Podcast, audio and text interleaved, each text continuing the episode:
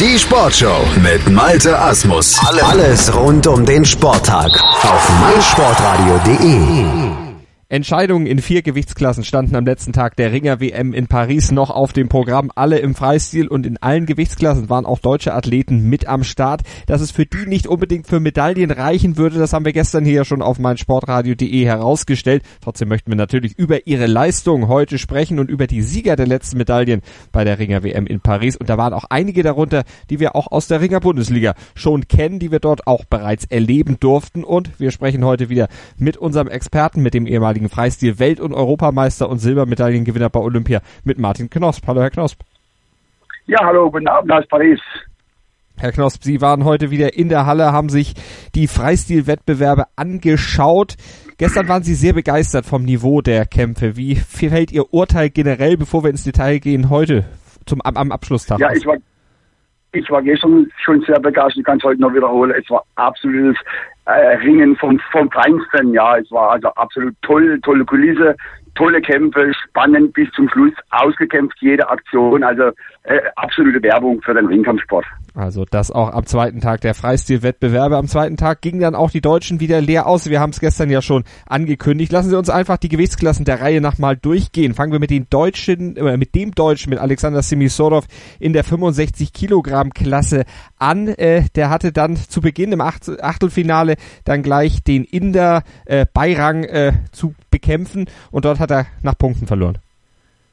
Ja, der Inder war ein, ein, sehr starker Mann. Das hat man auch daran gesehen, dass dann am nächsten Kampf, im nächsten Kampf gegen den Georgier, der dann auch äh, letztendlich äh, im Finale stand, gesehen, dass er äh, gegen den noch knapp verloren hat. Er hat, glaube ich, 6-5 verloren. Also das sah man, wie, wie knapp der Inder an der, an der Spitze dran ist. ja. Und äh, gegen den Inder zu verlieren, das äh, war wirklich keine Chance. Mhm. Der Alex hat sich super geschlagen, aber wie gesagt, der, der Inder war halt äh, von ihm nicht zu schlagen. Und der hat dann gegen den Mann verloren, der am Ende Gold, die Goldmedaille geholt hat. Surabi Jakubishvili aus Georgien, der hat sich im Finale gegen Magomed Murat Gaziev aus Polen durchgesetzt mit 3 zu 1. Wie haben Sie diesen Kampf gesehen?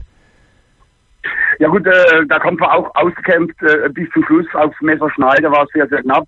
Äh, jeder hätte den Kampf können gewinnen. Der Georgier war der Glücklichere, hat den Kampf dann an sich gezogen und äh, wurde dann auch verdient Erster. Äh, allerdings muss man natürlich sagen, in dieser Gewichtsklasse äh, war jetzt einfach eine Wachablösung da. Äh, in dieser Gewichtsklasse waren die ganzen Medaillengewinner der Vorjahre äh, dann aufgestiegen in die nächsthöhere Gewichtsklasse, sodass man eben äh, da eben nicht unbedingt einen Favoriten auf dem Schirm hatte. Mhm. Aber Jakubischwili, der Mann, der am Ende gewonnen hat und die Bronzemedaillen, die gingen an Alan Gago, äh, Gogaev aus Russland und Alejandro Enrique Valdez, den kennen wir auch aus der Bundesliga. Den kennen wir aus der Bundesliga, da haben wir auch mitgefiebert, mit dem hat auch mein Sohn ein, ein guter Kontakt, den hat er auch dieses Jahr im Urlaub in Kuba schon besucht.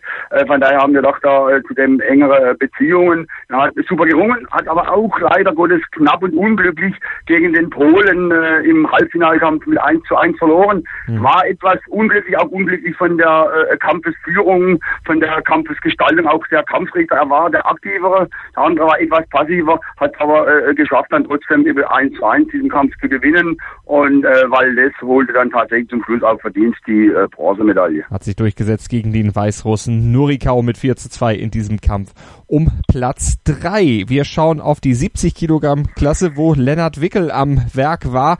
Da aber mit dem russischen Meister Kadima Gomedov, schwieriger Name, äh, keine, keine Chancen hatte. Nee, hat er, am Anfang hat er sehr gut mitgerungen, dann hat er Use noch zum Schluss etwas aufgedreht, hat seine Punkte gemacht, die er gebraucht hat, äh, war, war nicht, war, nicht, war definitiv nicht zu schlagen, äh, war schade für ihn, dann nur ein Use äh, als erster Gegner zu haben, kann Glück sein, ja, äh, kann aber auch Pech sein. Glück eben dann, wenn der äh, äh, Sportler in, in das Finale kommt, dann kommt man selbst in die Hoffnungsrunde. Mhm. Aber der Russe ist halt dann leider äh, im Prinzip dann auch schon am Türke hängen geblieben. Auch das war ein Kampf, äh, wirklich auf Messerschneide in der letzten äh, zwei Sekunden hat der Türk den Kampf noch gedreht, ja. Äh, allerdings stand ihm dann wiederum der Italiener äh, äh, gegenüber und äh, der Italiener ist einfach ein, ein übermächtiger Ringer, wobei man natürlich sagen muss, italienischer Ringer Camizzo äh, ringt ja auch in der Bundesliga, oder hat gerungen bisher in Schillerstadt, ist ein äh, Kubaner, äh, ein exzellenter äh, Techniker, ein exzellenter Ringer, wirklich schön zuzuschauen Und äh, von daher war natürlich dann äh, Pech für den äh, Leonard Pickels, dass er gegen den Russe gekommen ist, weil der Russe halt leider Gottes auch nicht äh, weiter kam. Hm. Schamizo kam weiter, der war am Ende Goldmedaillengewinner, hat sich in der 70 Kilogramm Klasse also den Titel geholt gegen den US-Amerikaner James Malcolm Green durchgesetzt, ganz klar mit 8 zu 0 im Finale. Dieser Frank Chamizo aus Italien, Sie sagten schon, aus Schifferstadt bekannt, der hat im letzten Jahr bei Olympia noch in einer der einer Gewichtsklasse tiefer gerungen. Das war einer von denen, die Sie eben angesprochen hatten, als Sie gesagt hatten, die Favoriten alle aufgestiegen. Wenn man so die Gewichtsklasse innerhalb eines Jahres wechselt, welche Unterschiede macht das für den Ringer und wie muss er sich dann in der nächsthöheren Klasse, muss er sich da anders vorbereiten oder was, welche Unterschiede, mit welchen Unterschieden ist er konfrontiert? Ja gut, man, man sieht natürlich zunächst schon mal, dass äh, alle Ringer extrem Gewicht machen. Ja, dass alle, äh, die da in ihrer Gewichtsklasse ringen, in der Regel äh, äh, mit Sicherheit äh, schon äh, mehr haben wie die nächste höhere Gewichtsklasse. Das ist einfach mal so. Und äh, insofern, wenn ich alle wieder hochgehe, äh, dann gleicht sich letztendlich wieder irgendwo aus. Aber es gibt natürlich auch immer Ausnahmen, die dann tatsächlich steigen und auch in der nächsten höhere Gewichtsklasse äh, dann eben äh, zu Meisterehren kommen. Das hat man gestern gesehen, auch an dem an dem Iraner in der Klasse die 86 Kilo.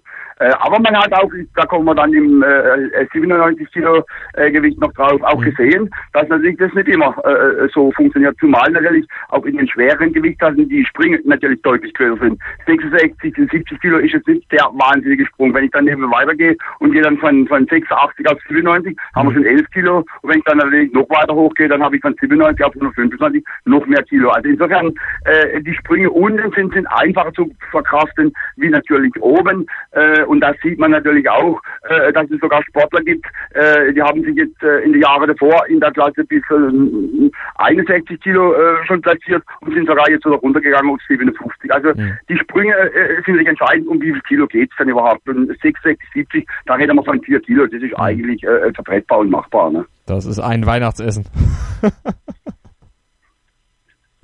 das geht ganz schnell, AfD jedenfalls da auch den, die Kilo zuzulegen. Lassen Sie uns auf die 74 Kilogramm gucken und auf Kubilai Chakichi. Der war nämlich der einzige Deutsche an diesem Tag, der einen Kampf gewinnen konnte. Der hat sich zunächst gegen den Kanadier Belfort durchgesetzt im 16. Finale, dann aber im Achtelfinale das mit dem fünften der, Russisch, äh, der Olympischen Spiele zu tun bekommen mit dem Usbeken Abdurakmonov und äh, da war es dann um ihn geschehen 0 zu 11. Ja, der Usbeker war natürlich auch wirklich bärenstark er war wirklich chancenlos. Äh, Chucky hat gegen den Mann wirklich äh, momentan noch nicht zu bestellen. Das hat man also klar und deutlich gesehen, aber da ist natürlich auch äh, kein Unbekannter. Äh, der war schon in Medaillenränge drin. Der hat auch schon im Prinzip äh, bei den Olympischen Spielen in Rio den jetzigen Weltmeister geschlagen. Also insofern wirklich kein unbekannter Mann. Und äh, da sieht man halt schon noch auch äh, äh, die Leistungsunterschiede, die, die Leistungsfähigkeit, mhm. äh, die diese Athleten dann auch bringen und den neuen Weltmeister, die neuen und alten Weltmeister in dieser Gewichtsklasse, Jordan Boros aus den USA, der Mann aus Nebraska, der hat das fertiggebracht, was gestern vergeblich versucht wurde, den vierten WM-Titel in Folge einzufahren, 2011, 2013, 2015 und 2017. Boros jetzt der amtierende Weltmeister, nur bei Olympia, da hatten sie es eben gesagt, gegen den Usbeken verloren und damit den Olympiatitel nicht verteidigen können von 2012, aber viermal Weltmeister in Folge, ganz große Leistung von Boros. Was zeichnet den aus? Ah, der ist, der ist pfeilschnell. Äh, der hatte eine, eine Begabung, äh, am Anfang den Gegner so etwas einzuschläfern, ist auch äh, ja, in der Situation, dass er sehr oft die erste Wertungen abgibt, ja. Aber dann greift er wirklich pfeilschnell an. Also ein, ein sehr aggressiver äh, Angriffsringer, einfach fantastisch zuzuschauen. Hm. Die war, auch ein, war auch ein toller Kampf gegen den äh, äh Sowjetringer. Äh, wie gesagt, für mich war der Kampf eigentlich offen aber äh, stand auch lang auf, auf Messerschneide. Mhm. Aber in der letzten Minute hat er nochmal aufgetreten, nochmal mit vier Punkten äh, zugelegt und, und war dann mit drei Punkten in Führung, sodass dann eben der Sieg eigentlich nicht mehr zu gefährden war. 9 zu 6 am Ende das Ergebnis für Boros gegen Zabolov aus genau. Russland. Die Bronzemedaillen an Ali Shabanau aus Weißrussland und Sonor Dimitas aus der Türkei. Und wir gucken jetzt in die 97 Kilogramm Klasse. Die hatten Sie eben schon angesprochen. Da war Gabriel Stark am Werk. Äh, nur der hatte es gleich mit dem Südkoreaner Koreaner Jagang Kim zu tun und da war es mit 1 zu 4 dann ziemlich schnell vorbei. Ja, gut, 1 zu 4 verloren. Ich, ich denke, der Koreaner wäre schlagbar gewesen, aber äh, äh, ja, unser Sportler nicht so ganz auf der Höhe. Also äh, ja, der Koreaner wäre schlagbar gewesen. Leider hat es nicht gereicht, wobei dann im nächsten Kampf sicher auch das ausgekommen wäre. Das sieht man natürlich auch daran, dass der Koreaner dann in der nächsten Runde auch äh, dann äh, hängen blieb, ja. Und äh, insofern wäre vielleicht ein, zwei Platzierungen weiter vorne möglich gewesen. Mhm. Aber wie ich es gestern schon gesagt habe, in, in Medaillenränge vorzustoßen, wäre auch hier unmöglich gewesen. Und da hat sich dann vorne die Goldmedaille gesichert. Kyle Frederick Snyder, der Mann, der 2015 schon Weltmeister war, 2016 in dieser 97 Kilogramm Klasse auch in Rio die olympische Goldmedaille geholt hat. Und der bekam es mit Abdul Rashid Sadulaev aus Russland zu tun. Und das ist einer, der diesen Sprung aus der unteren Gewichtsklasse, also von von, äh, von, sieben, äh, von 86 Kilogramm auf 97 vollzogen hat. Ganz genau, ganz genau. Ich meine, das war natürlich der, der Abschlusskampf, das war der allerletzte Kampf des heutigen äh, Tages. Äh, jeder hat auf diesen Kampf zugefiebert. Äh, äh, wir haben ja hier dann zwei Olympiasieger auf der Matte äh, stehen gehabt. Einmal Sadulaev, äh, Olympiasieger in der Klasse bis 86 Kilo, Snyder, Olympiasieger in der Klasse bis 97 Kilo. Äh, und die sind hier aufeinander getroffen. Das wusste man natürlich schon im Vorfeld. Man hat auch gesehen, beide Sportler haben sich aufeinander bestens vorbereitet. Aber hier kam es jetzt tatsächlich eben zum Tragen. Äh, nach meiner Einschätzung hat äh, Sadulaev vielleicht 93 Kilo auf die Waage gebracht, also nicht einmal äh, die 97 äh, Kilo komplett voll, ja. Mhm. Und Snyder schätze ich jetzt mal vom, vom, von der Körperfigur her und vom Aussehen, dass der mit Sicherheit von 103, 104 Kilo äh, runtergekommen ist auf 97. Da bin ich felsenfest davon überzeugt. Und ich bin auch überzeugt, so wie ich es auch gestern schon gesagt habe, äh, dass der US-Amerikaner heute wiederum mit Sicherheit 102 und 3 Kilo auf die Waage bringt, sodass eben letztendlich bei diesen beiden Ringern äh, ein Gewichtsunterschied von, von definitiv äh, 10 Kilo lag und 10 Kilo, die sieht man und die merkt man. Ja. Mhm. Der Sowjetbuster hat wirklich hervorragend gekämpft, auch der Kampf stand wirklich lange, lange, lange auf Messerschneide. Äh, aber äh, zum Schluss war es halt so, dass einfach die, die körperliche Kraft und, und der Gewichtsunterschied des äh, US-Amerikaners hier dann mit Sicherheit entscheidend war. 6 mhm. zu 5 am Ende das Ergebnis, es war knapp, aber es war am Ende dann eben für Frederick Snyder die nächste Goldmedaille in seiner Sammlung und das war auch die letzte Goldmedaille bei der WM 2017 in Paris. Herr Knosp, wenn Sie nochmal nicht nur von den Freistilern, sondern insgesamt ein kleines Fazit der WM sprechen würden aus deutscher Sicht. Die WM war schon stark die WM war stark. Es waren auch bei dieser Weltmeisterschaft, ich habe es glaube ich gestern gesagt, sehr viele äh, Nationen am Start. Ja, mhm. äh, Nationen, die man auch äh, groß noch nie gehört hat. Wenn man natürlich hinter die Kulisse mal blickt, dann stellt man nicht in der Tat fest, dass eben in vielen Nationen eingebürgerte äh, Sowjetsportler oder auch, wie gesagt, äh, Camizzo, wer, wer denkt, dass Italien äh, Goldmedaille macht, aber mhm. wenn man natürlich weiß, äh, Camizzo ist ein, ist ein Kubaner, äh, dann kann man sich natürlich erahnen und so geht es natürlich in vielen äh, äh, anderen Nationen teilweise auch zu.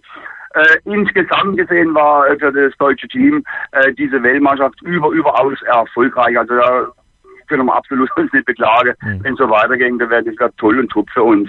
Äh, Im Griechisch-Römisch natürlich mit drei Medaillen absolut spitzenmäßig. Da sind wir äh, wirklich unter den ersten äh, äh fünf, äh, sechs Nationen in der Welt dabei. Da können wir mitringen, da sind wir klasse, ja.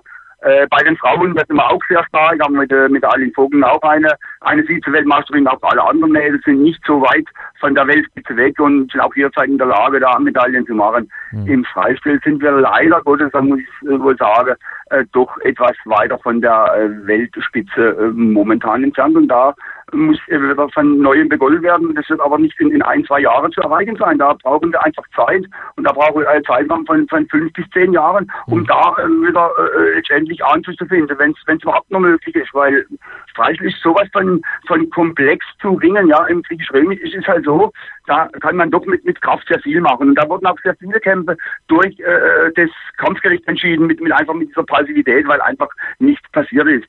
Im Freistil, da sind es solche viele Krane, Dinger, da fallen Wertungen, da entscheiden die Ringer selbst den Kampf und zwar bis zum Schluss äh, mit Aktionen äh, da wird es einfach schwer. Da ist einfach, äh, äh, ja, es ist schwerer ranzukommen. Und wie gesagt, äh, wir haben natürlich genau die gleichen Voraussetzungen äh, äh, wie auch andere Nationen. Wir haben gute Bedingungen, wir haben Bundeswehr, wir haben Polizei, äh, wo die Sportler nicht schon untergebracht sind und auch im Prinzip für äh, den Sport freigestellt sind. Aber im Freistil, da brauchen wir einfach noch einige Zeit, um da wieder äh, der Anschluss in die Weltspitze zu finden. Mhm.